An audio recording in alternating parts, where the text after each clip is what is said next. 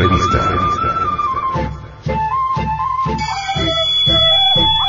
No, no, no,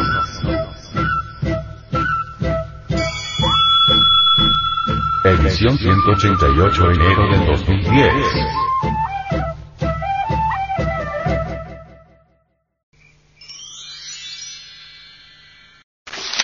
Introducción. La cultura calima. Se ha denominado en Colombia, por parte de los arqueólogos, cultura calima, una considerable cantidad de restos arqueológicos patrimonio de un asentamiento humano precolombino ubicado en la región occidental del país, entre las llanuras de los ríos San Juan, Dagua y Calima, en el departamento del Valle del Cauca.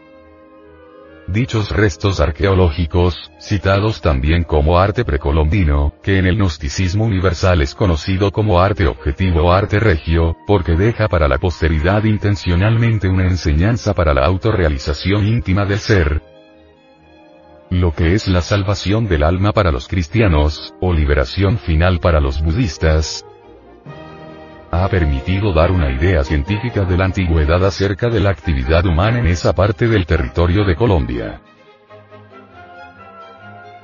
En verdad han sido sus muchos elementos y piezas arqueológicas los que han permitido calcular la presencia de este pueblo cuya cultura, según los estudiosos, desapareció muchos siglos antes de la llegada de los conquistadores españoles y cuyo territorio, aseguran los estudios realizados por arqueólogos muy serios, era aún más grande de lo que se indica en la actualidad.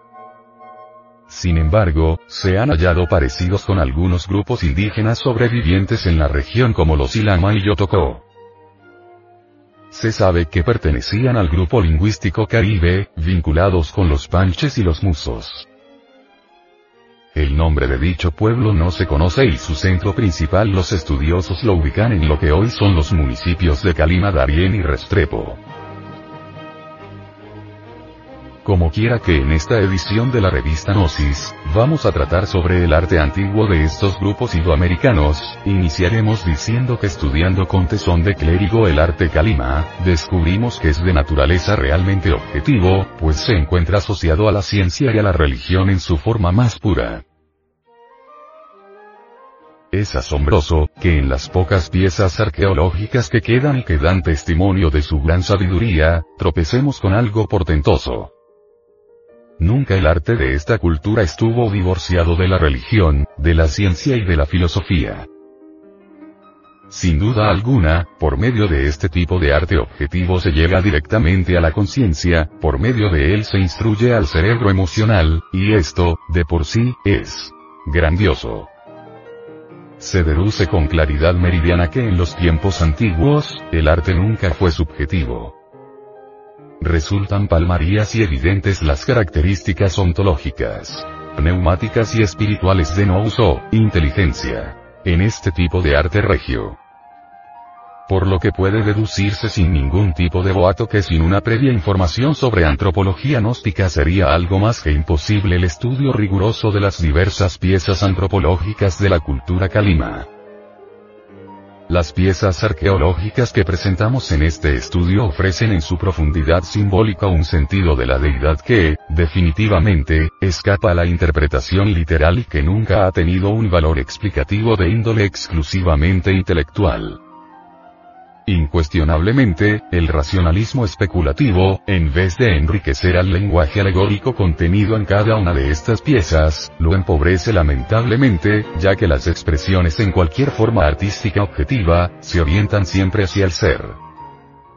Y es en estas interesantísimas piezas de arcilla, de oro, etc., donde se presentan una serie de símbolos con fondo esotérico trascendental que en el mutismo dicen mucho. Bien saben los divinos y los humanos que el silencio es la elocuencia de la sabiduría.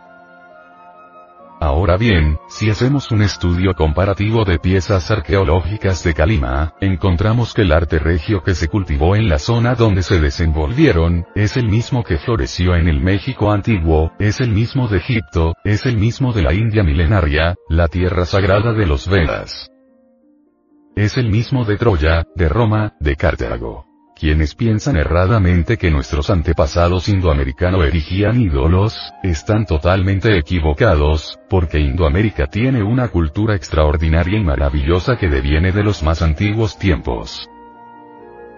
Todas las naciones arcaicas dejaron a través del arte regio los vestigios de su religión, de sus dioses, de su ciencia, de su filosofía, etcétera, etcétera. Platicando sobre el arte regio, el venerable maestro, Samael Aumeor, dice.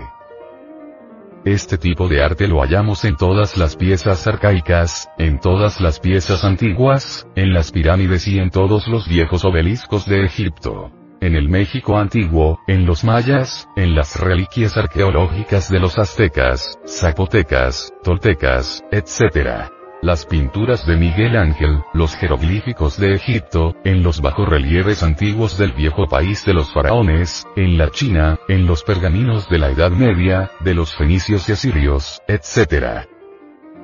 Hay dos clases de arte. El subjetivo. Es el arte que a nada conduce. Y existe el arte regio de la naturaleza, el arte objetivo, real, el arte trascendental. Obviamente tal arte contiene en sí preciosas verdades cósmicas. Indubitablemente el arte gnóstico se basa en la ley del siete, en la ley del eterno para Parsinok.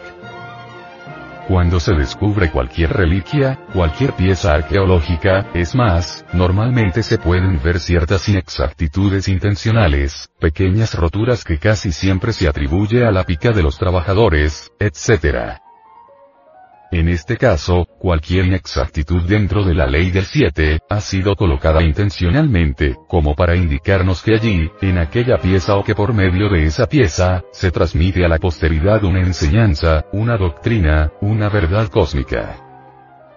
En cuestión de pinturas lo mismo. La ley del 7 domina todas esas pinturas, dijéramos antiguas, aztecas, mayas, egipcias, fenicias, etc transmiten preciosas enseñanzas.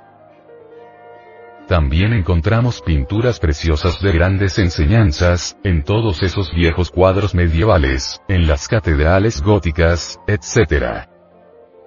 El arte regio de la naturaleza es un medio transmisor de las enseñanzas cósmicas. Esto último es el modo de cómo los calímanos dejaron sus enseñanzas esotéricas o psicológicas, que los profanos y profanadores consideran como algo intonso, debido a la ignorancia en esta clase de materia o cuestión.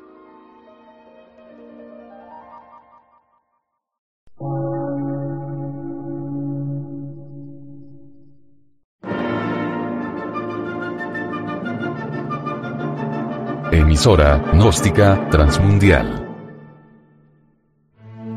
por una nueva civilización y una nueva cultura, sobre la faz de la Tierra.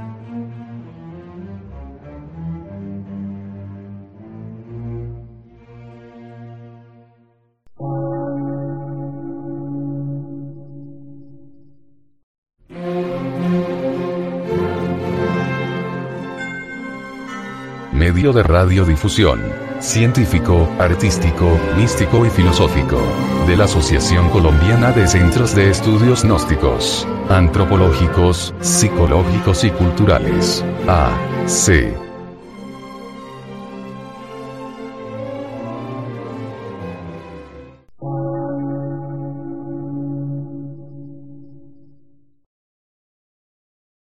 Lectura en movimiento. Difusión sin fronteras.